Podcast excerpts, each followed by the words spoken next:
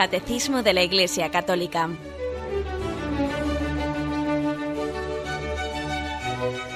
Un programa dirigido por Monseñor José Ignacio Munilla, Obispo de San Sebastián.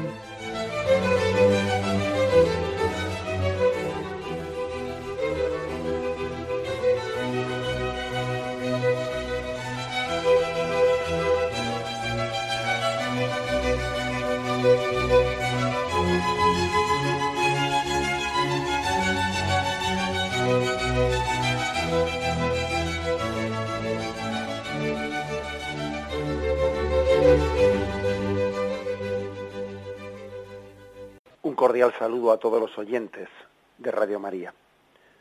Un día más, con la gracia del Señor, proseguimos el comentario del Catecismo de nuestra Madre la Iglesia.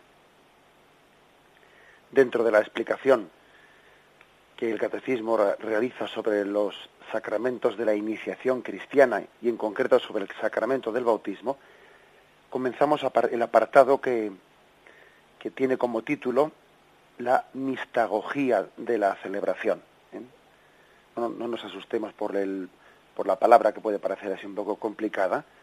Eh, es un apartado muy, muy práctico, muy pedagógico, que lo que hace es explicar el sentido de los, de los ritos, de las celebraciones, de los signos que se hacen en el sacramento del bautismo. Es a partir del punto 1234.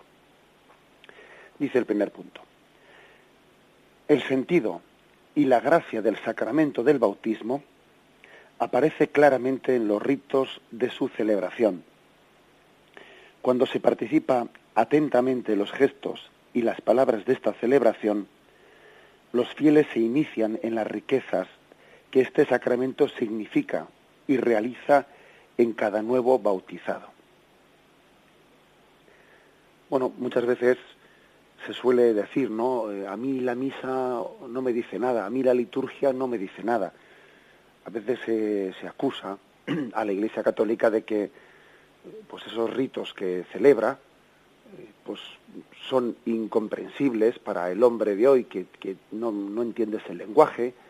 Y se dice que la Iglesia debe de cambiar ese lenguaje litúrgico y hacerlo pues bueno y cambiarlo por un tipo de lenguaje que la gente utilice de una manera corriente etcétera etcétera no el lenguaje del día a día el lenguaje pues que podamos utilizar en la calle y claro, eso es muy cómodo decirlo, pero es que no merece la, comunión con el Señor, el recibir la revelación de Dios, ¿acaso no merece por nuestra parte un esfuerzo de conocer el lenguaje, o sea, de familiarizarnos con el lenguaje y con los signos y con los signos de la Sagrada Escritura y de, la, de los sacramentos, de la revelación, de la tradición? O sea, ¿acaso no, no es normal, no es lógico ¿eh? que se nos pida también el esfuerzo de familiarizarnos con ese lenguaje.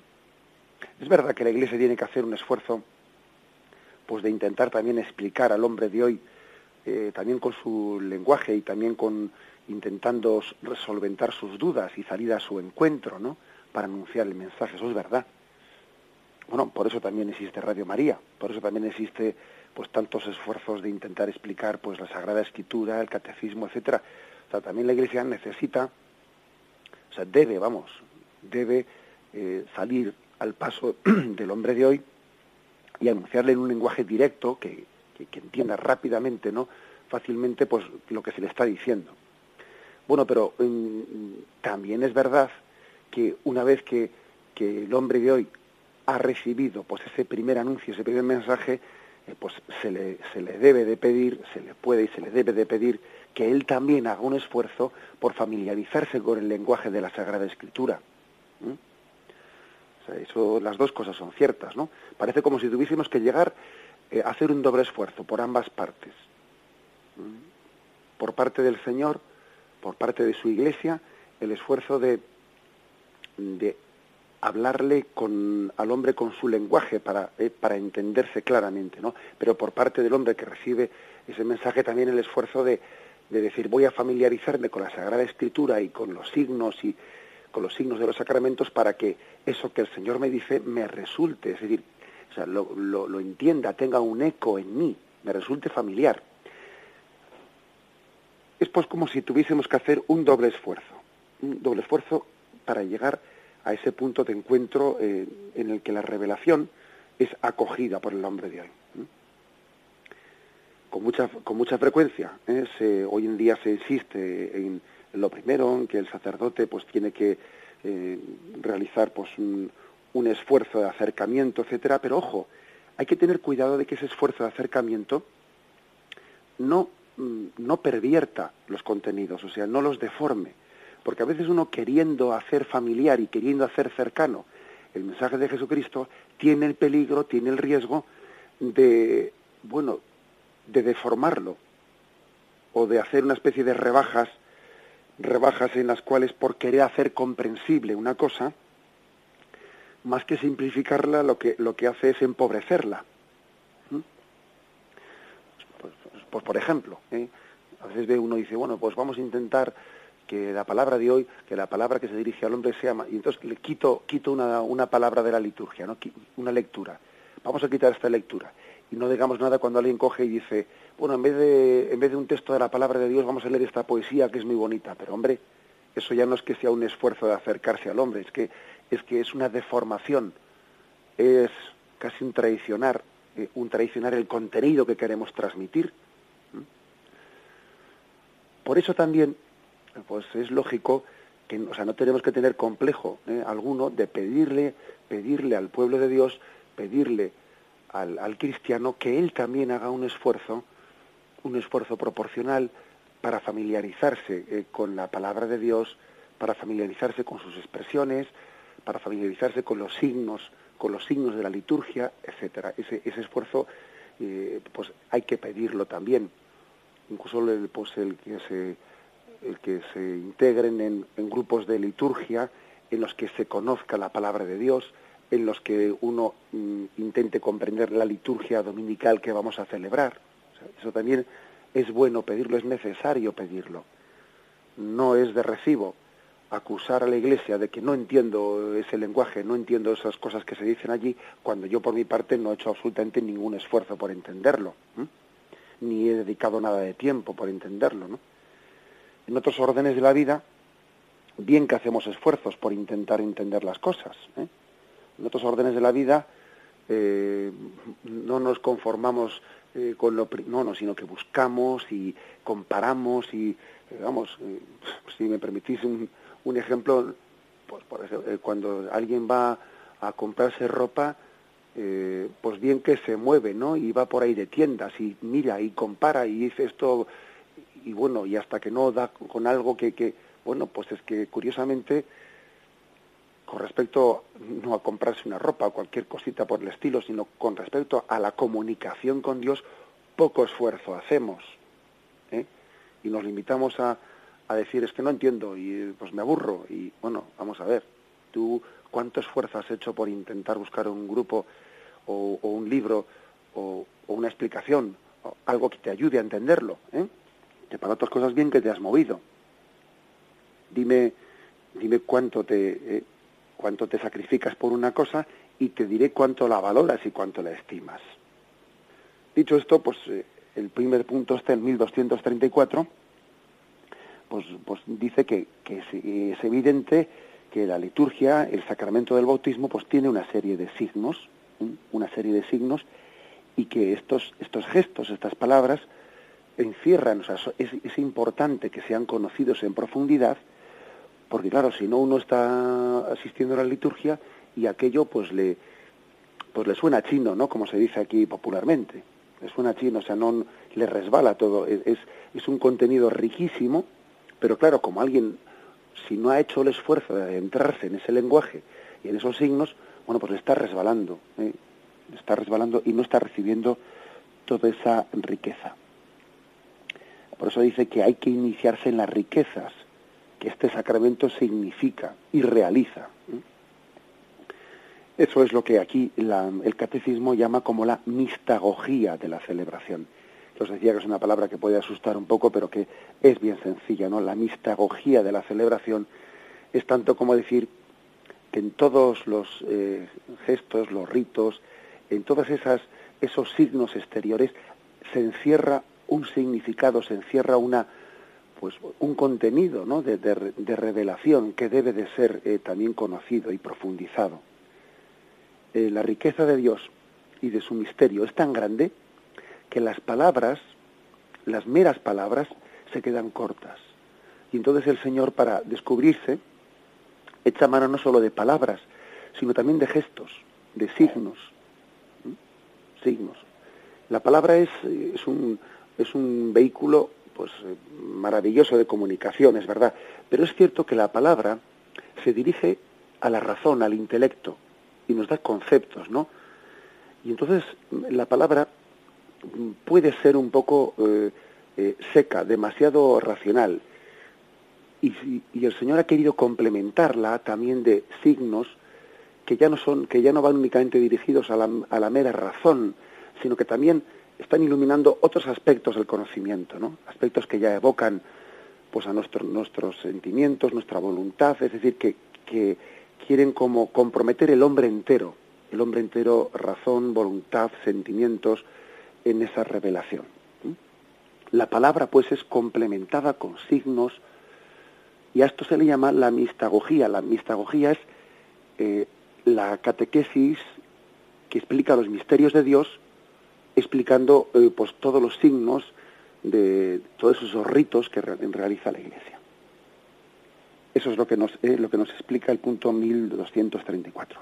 Hacemos una breve reflexión y continuamos enseguida.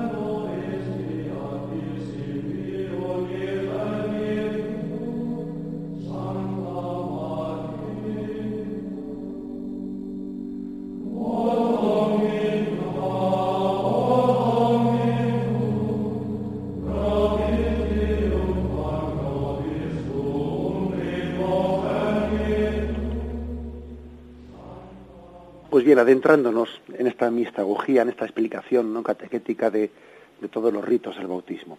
El siguiente punto, el 1235, explica el primero de los ritos del bautismo, la señal de la cruz.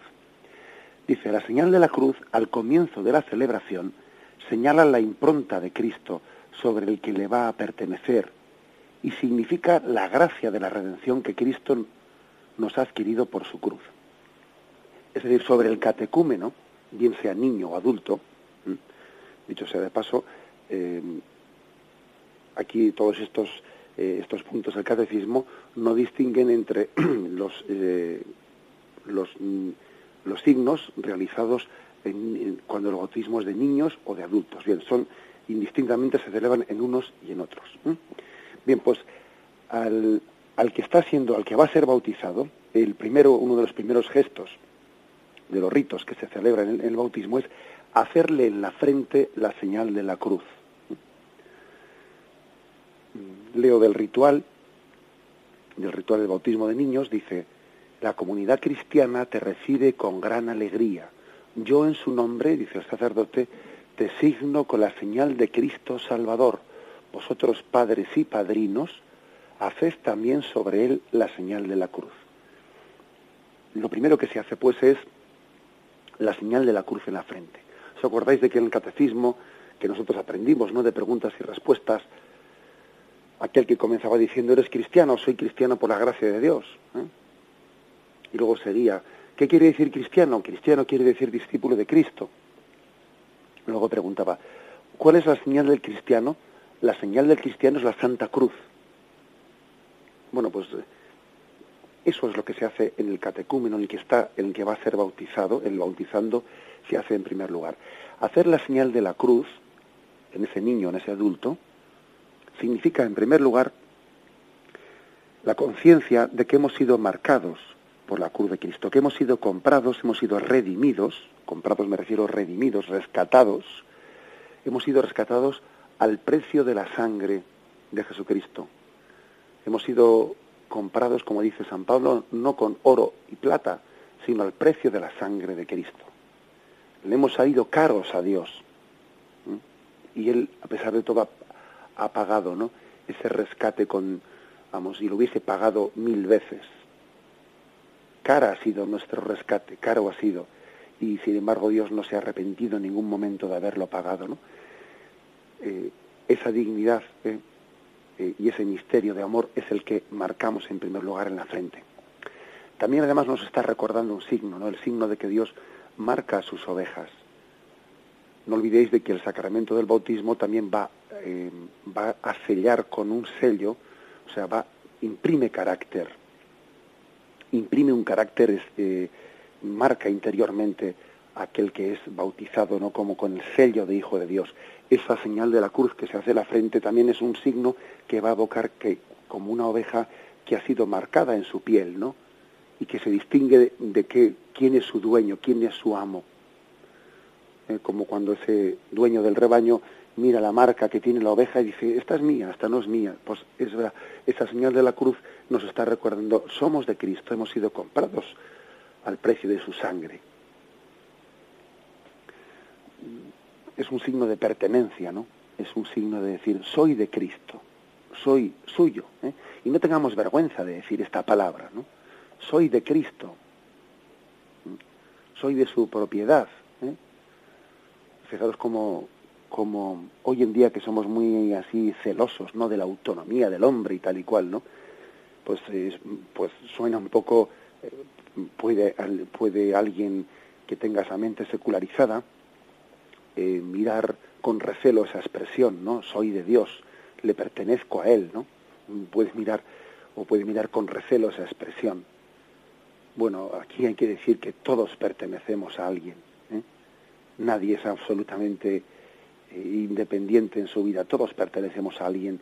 El que no es de Dios, el que no es de Cristo, en la medida en que uno no sea de Cristo, no sea de Dios, aunque él no sea consciente de ello, es está siendo esclavizado por Satanás.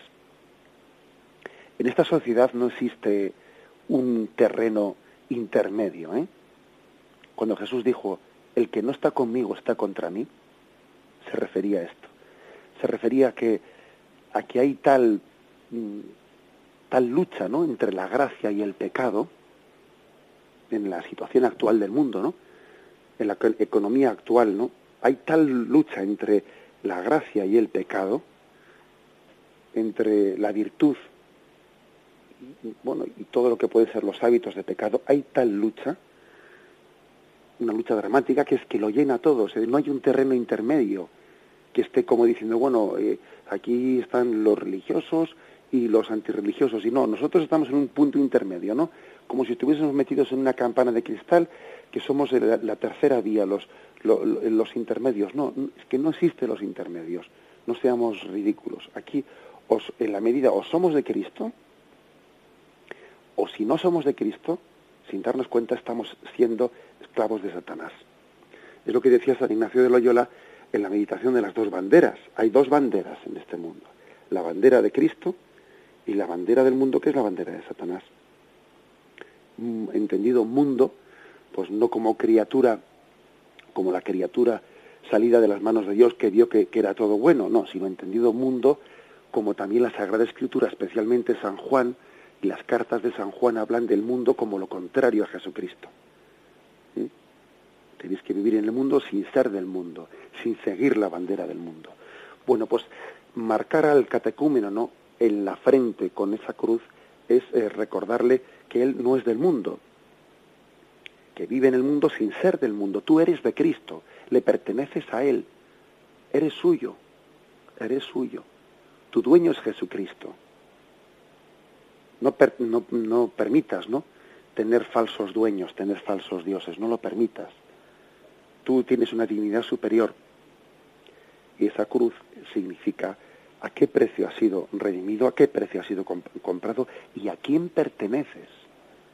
Significa esa cruz. Es hermoso pues ese, ese signo primero que se realiza en el bautismo. A continuación, ¿eh? dice el punto 1236. Después de eso, de ese signo primero, cuando con que va acompañado cuando el bautismo es de es de los niños, pues de un breve diálogo, ¿no? El, diálogo de qué nombre habéis elegido a este niño, qué pedís a la iglesia para este niño, pues se dice el bautismo. Eh, al pedir el bautismo se les pregunta sobre si son conscientes de la obligación que adquieren en la educación de la fe y a los padrinos también se les pregunta si están dispuestos a ayudar a sus padres en esta tarea. Hecho esto es cuando se le hace el signo de la cruz. Y después de haber hecho el signo de la cruz, comienza el bautismo en la liturgia de la palabra, que es lo que explica el punto 1236. El anuncio de la palabra de Dios ilumina con la verdad revelada a los candidatos y a la asamblea y suscita la respuesta de fe inseparable del bautismo. En efecto, el bautismo es de un modo particular el sacramento de la fe, por ser la entrada sacramental en la vida de fe. Es verdad que cuando es un niño, es un niño recién nacido, ¿no? El que recibe el sacramento del bautismo, él todavía no tiene esa capacidad personal de, de, tener esa respuesta de fe. Pero en ese caso es especialmente la comunión la comunión del cuerpo místico de la Iglesia, en especial la comunión con sus padres y con sus padrinos, la comunión que presenta, la comunión que permite, eh, que permite también que esa respuesta de fe esté encomendada a sus padres y padrinos, en la espera de que él eh, responda personalmente. Y para que esa respuesta de fe se suscite, eh, se suscite, se proclama la palabra de Dios. La palabra de Dios da luz, ilumina. Lámpara es tu palabra para mis pasos, luce mi sendero. Es mm, importantísimo que en todo sacramento pues se le se ilumine con la con la palabra de Dios, porque no se trata de no se trata de que yo esté realizando un rito un rito sacramental para expresar mm, para expresarme delante de Dios, ¿no? Es que Dios también quiere expresarse delante de ti. Eso es un aspecto que a veces podemos llegar a olvidar, ¿no? Entender que la oración, podemos entender que la oración o los sacramentos son como un deseo del hombre de mm, abrir su corazón delante de Dios. Bien, eso está muy bien, pero antes de eso, o mucho, mucho antes que eso, un sacramento, la oración misma, es un conducto por el que Dios te habla a ti, antes de que sea un conducto por el que tú le hablas a Dios, ¿no? Eso, eso con mucha frecuencia lo olvidamos. Eh, por ejemplo, con el famoso, la famosa frase que tantas veces hemos oído, ¿no? No, yo, yo ya me confieso con Dios a mi manera. Yo ya me confieso con Dios a mi manera. ¿Y por qué no te bautizas con Dios tú a tu manera? O sea, ¿y por qué no? Bueno, es, que podías decirlo de todos los sacramentos. Es decir, ¿qué pasa? ¿Que, que acaso un sacramento es como un, una especie de lugar particular tuyo en el que tú intentas comunicarte con Dios? ¿Es que te olvidas acaso de que un sacramento es el camino elegido por Dios para comunicarse contigo? Es que a veces tenemos el defecto de pretender hacer todas las cosas a nuestra imagen y semejanza, ¿no? O sea, todo parte de un subjetivismo tremendo, el subjetivismo de que soy yo el que intento, no, no, es Dios el que el que ha tendido el camino para hablarte para hablarte. Luego, lo primero, escucha.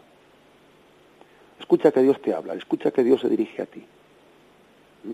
Y, entonces, lo primero que se hace en el bautismo, vamos, como en todos los sacramentos, ¿eh? es leer la palabra de Dios en los textos referidos al misterio que se está celebrando, el misterio del bautismo, para que veas que Dios te dice, Dios te habla, luego escucha en primer lugar. Y esa palabra de Dios revelada, quien debe de suscitar en ti una respuesta. Por eso después enseguida sale el salmo responsorial, que es la respuesta que esa palabra de Dios debe de suscitar en ti. Salmo responsorial es Dios mismo te está inspirando la respuesta a eso que te ha dicho. Fíjate bien, ¿eh? Dios te da, un, te da un mensaje y Él mismo te, está iluminando la respuesta que ese mensaje debe de haber evocado en ti o, o suscitado en ti, ¿no? Entonces, bueno, pues se hace el salmo responsorial, en el cual parece que el hombre hace el eco, ¿eh? el eco de la palabra de Dios que ha escuchado. Entonces sabemos lo que es un eco, ¿eh?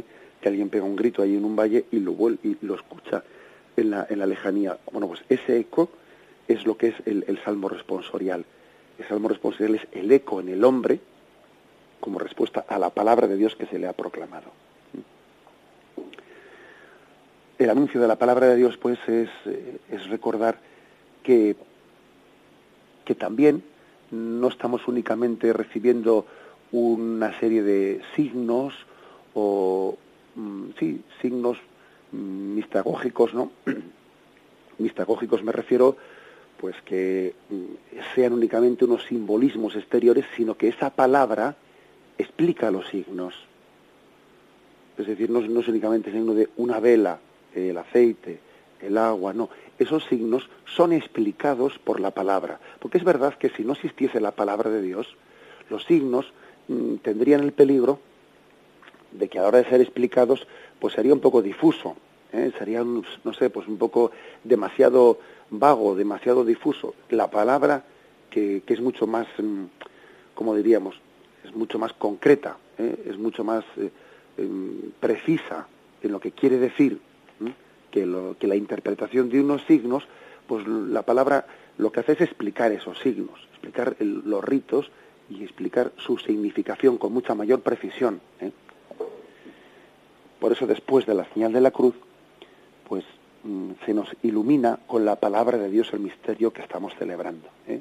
Un momento verdaderamente pues clave para que la celebración de un sacramento en concreto del bautismo pues no sea eh, no sea excesivamente como podríamos decir pues excesivamente difusa en una mera simbología que sí, que pues mi hermosa es mi bonita, pero que te necesita tener una explicación concreta, un mensaje concreto, y por eso se proclama la palabra de Dios, para que recibamos ese mensaje concreto que el Señor allí nos está dando.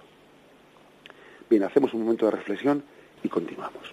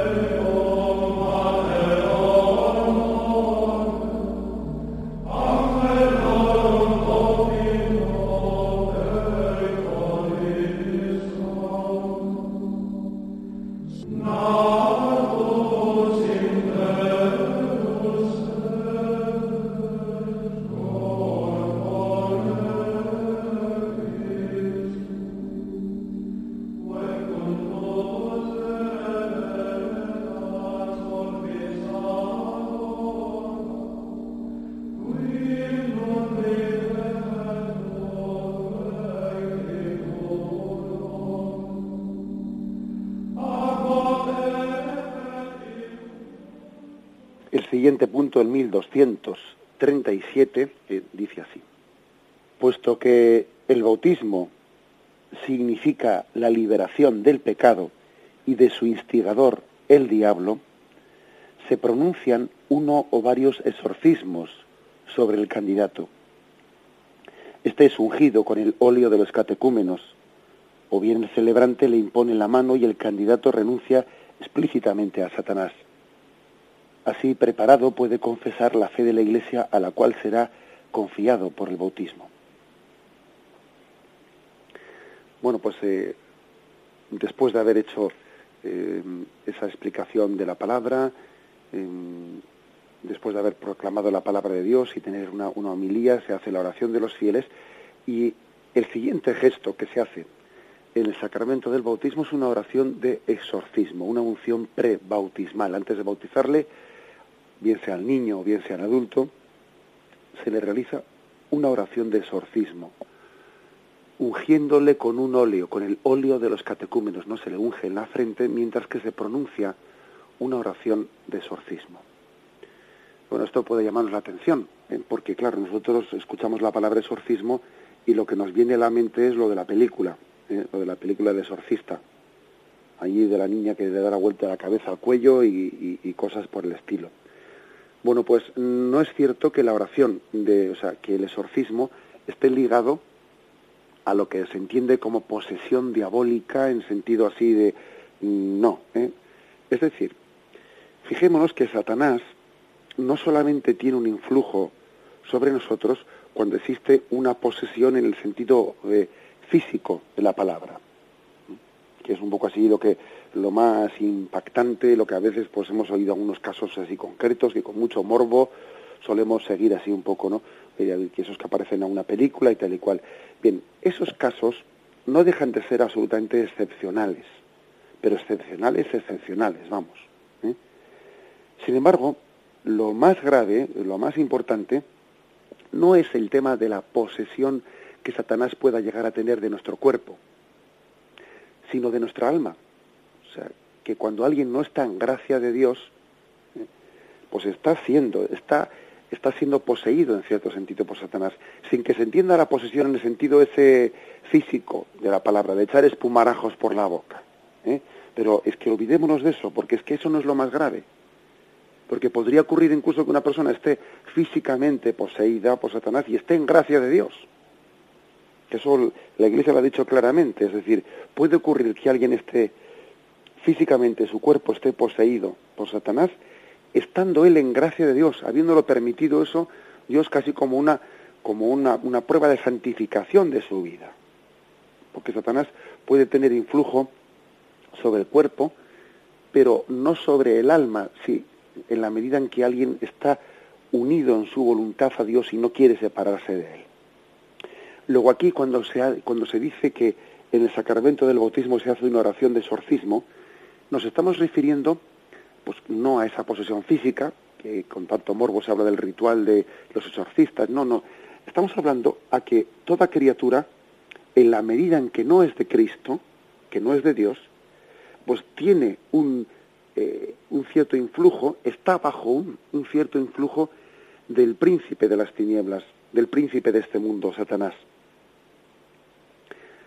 Un poco en consonancia con lo que hemos dicho antes, que aquí no hay, no hay mm, terreno intermedio, es que no ser de Dios, no pertenecer a Él, no ponernos bajo, bajo su, su, su paternidad ¿no? liberadora, pues es estar bajo otro influjo, ¿no? o Cristo es nuestro Rey y le dejamos que Él reine, que Él inhabite en nosotros, ¿no?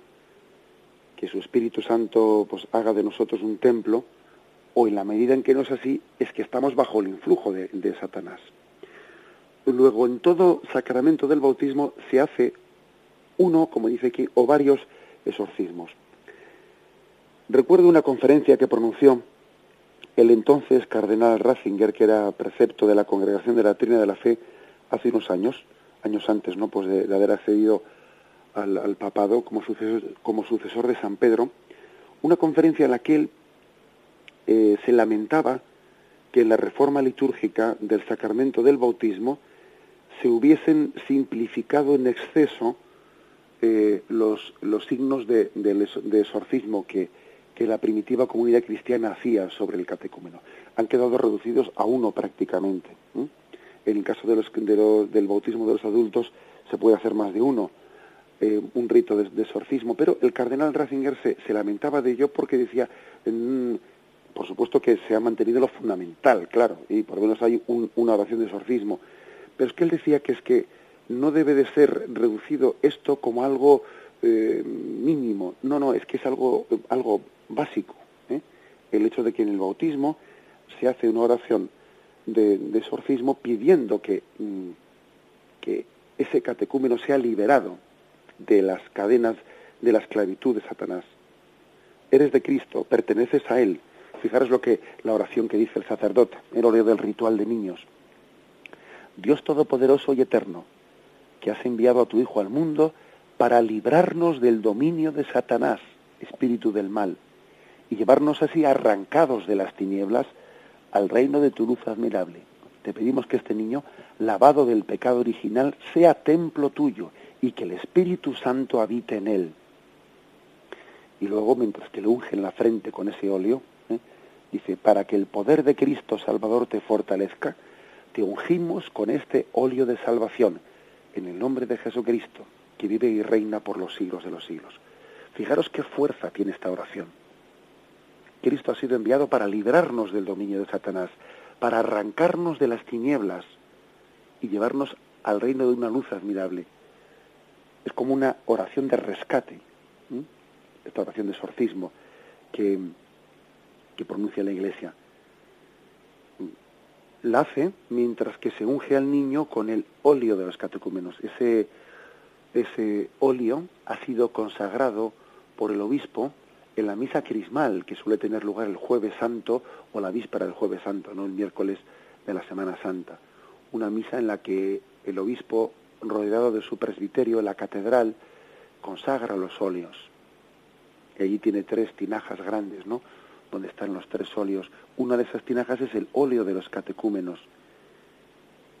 Es un aceite, aceite de oliva en el que después de haber pronunciado la oración consecratoria, el obispo sopla, sopla sobre esa tinaja, sobre ese aceite, simbolizando que el poder del Espíritu, el poder del Espíritu, aquel que aleteaba sobre las aguas, ese poder también es recibido en esos óleos santos, que luego suelen ser guardados pues en la iglesia en algún lugar así un poco digno, eh, pues en algún lugar de la sacristía, o hay iglesias que tienen también pues otros lugares especialmente acondicionados para para guardar dignamente esos óleos. ¿no? Bien, pues ese óleo es el que es utilizado para, mm, como esa oración de rescate, oración de exorcismo. ¿eh? Purifiquemos, pues, ese, el concepto que podemos tener de, de exorcismo como de, referido exclusivamente pues a ese tema de la posesión en la que entendemos por posesión física, ¿eh? que no es eso lo más grave, ¿eh? aunque sea lo más espectacular, lo más grave es que no estemos en gracia de Dios. Lo más grave es que el Espíritu Santo no habite en nosotros. Lo más, grave es que quien está llamado a ser templo de Dios, pues tenga ese templo vacío, eh, tenga ese templo pues lleno de mm, invadido por el pecado. Eso es lo que la Iglesia hace en ese momento clave, eh, clave del, del bautismo. Y un paso más. ¿eh? vamos a concluir dando, leyendo y explicando el punto 1238.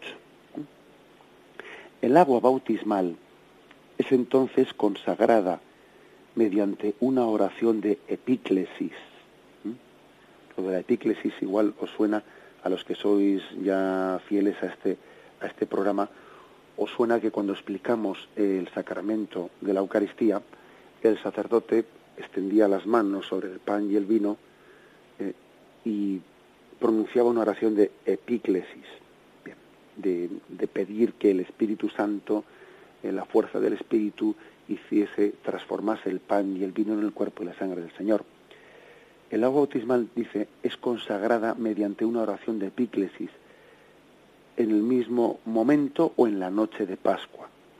La Iglesia pide a Dios que por medio de su Hijo el poder del Espíritu Santo descienda sobre esta agua, a fin de que los que sean bautizados con ella nazcan del agua y del Espíritu. Es, hermoso ver cómo dice que el agua bautismal es consagrada. Curiosamente dice consagrada, fijaros.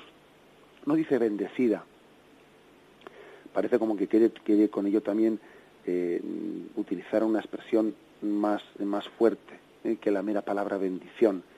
Es como, como si el Espíritu Santo se adentrase en ese agua de una manera, eh, de una manera análoga a cómo tiene lugar la transustanciación en la que, en la que el Señor no es que se adentre en el pan y en el vino, sino que es que el pan y el vino son transformados en el cuerpo y la sangre del Señor.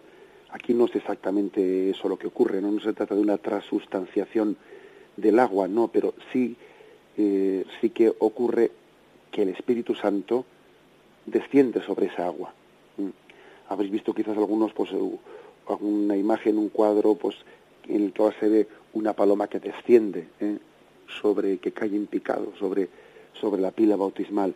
Esas aguas, pues, son, son un lugar en el que el Espíritu está presente en ellas, está presente, de una manera que no será la transustanciación, por supuesto, ¿eh? pero que el Espíritu Santo ha recibido de Jesucristo esa fuerza santificadora, son aguas santificantes. Cuando explicábamos el bautismo de Jesús en el río Jordán, decíamos que no es el agua la que limpió a Jesucristo, que él no tenía pecado, sino que fue Jesucristo el que otorgó al agua un poder de santificación. Hubo como, una, como un cambio de papeles, ¿eh? mientras que el resto de, de, las personas a las que Juan el Bautista estaba allí bautizando el río Jordán eran mm, purificadas por aquel signo del agua, cuando llegó Jesucristo, fue Jesucristo el que dio místicamente, ¿no? Místicamente al agua ese poder de santificación. Eh, con lo cual el agua bautismal pues es, ¿no? es bien sea en ese momento o quizás el agua está consagrada desde, desde la noche de la vigilia pascual. Pero claro, ocurre que pues que un agua que ha sido consagrada a la vigilia pascual pues no puede durar todo el año, pues porque el agua tiende a corromperse, ¿eh? a corromperse, a ensuciarse. Y entonces, aunque bueno, sería, sería hermoso, sería bonito, pues que uno se, se bautice con el agua que fue consagrada la noche de la vigilia pascual, bien, no, eh, desde el punto de vista práctico, pues eso puede ser en los domingos siguientes de Pascua, pero luego ya es que el agua tiende a corromperse. ¿eh? Con lo cual la Iglesia vuelve a consagrar el agua mediante una, una oración de consagración, que es mi hermosa. ¿eh? Mi hermosa, voy a leerla. Oh Dios, que realizas en tus sacramentos obras admirables, con tu poder invisible, y de diversos modos te ha servido de tu criatura el agua para significar la gracia del bautismo oh Dios cuyo espíritu en los orígenes del mundo se cernía sobre las aguas, para que ya desde entonces concibieran el poder de santificar. Oh Dios que incluso en las aguas torrenciales del diluvio prefiguraste el nacimiento de la nueva humanidad, de modo que una misma agua pusiera fin al pecado y diera origen a la santidad. Oh Dios que hiciste pasar a pie enjuto por el mar rojo a los hijos de Abraham, para que el pueblo liberado de la esclavitud del faraón fuera imagen de la familia de los bautizados. Oh Dios cuyo Hijo, al ser bautizado en el agua del Jordán, fue ungido por el Espíritu Santo. Colgado en la cruz, vertió de su costado agua junto con la sangre, y después de su resurrección mandó a los apóstoles, id y haced discípulos de todos los pueblos, bautizándolos en el nombre del Padre y del Hijo y del Espíritu Santo. Mira ahora a tu iglesia en oración, y abre para ella la fuente del bautismo, que esta agua reciba por el Espíritu Santo la gracia de tu unigénito, para que el hombre creado a tu imagen y, limpio en el bautismo muera al hombre viejo y renazca como niño a una vida nueva por el agua y el Espíritu. Fijaros que hemos pedido que el agua reciba un poder de santificación. O sea, se está pidiendo esto, ¿no? En la oración consecratoria. Bueno, pues es hermosísimo esta oración en la que se evoca pues, todos los pasajes de la historia de la salvación, el origen del mundo, como el, como el espíritu aleteaba sobre el agua, el diluvio, el paso del Mar Rojo, el bautismo de Jesús en el Jordán, el costado de Cristo del cual brota el agua. Em, es, hermosísimo, puedes ver cómo en toda la historia de salvación estamos viendo prefiguraciones, pequeños adelantos, ¿no? en los que se quería ver que el agua el agua iba a ser signo de santificación del cual Dios se sirviese, ¿no? Para rescatar al hombre de la esclavitud. El Señor quiere, como dice San Juan en el capítulo 3, versículo 5, que el hombre nazca del agua y del Espíritu. ¿eh? El, que el poder del Espíritu Santo descienda sobre esa agua para que los que somos bautizados en ella renazcamos a una vida nueva. En esa agua está el Espíritu Santo, esa agua tiene un poder de santificación y el Espíritu Santo pues nos hace nacer, de, nacer del agua y del Espíritu, no solo del agua, del agua y del Espíritu, porque el Espíritu Santo actúa, tiene la virtualidad ¿no? de hacerse presente, actuante, ser efectivo a través de, ese agua. Bien, dejamos aquí esta explicación mistagógica mm, de todos los simbolismos del bautismo. Continuaremos eh, a partir del punto 1240. Damos gracias al Señor por este, este día que hemos tenido de explicación del catecismo. Me despido con la bendición de Dios Todopoderoso, Padre, Hijo y Espíritu Santo, descienda sobre vosotros. Alabado sea Jesucristo.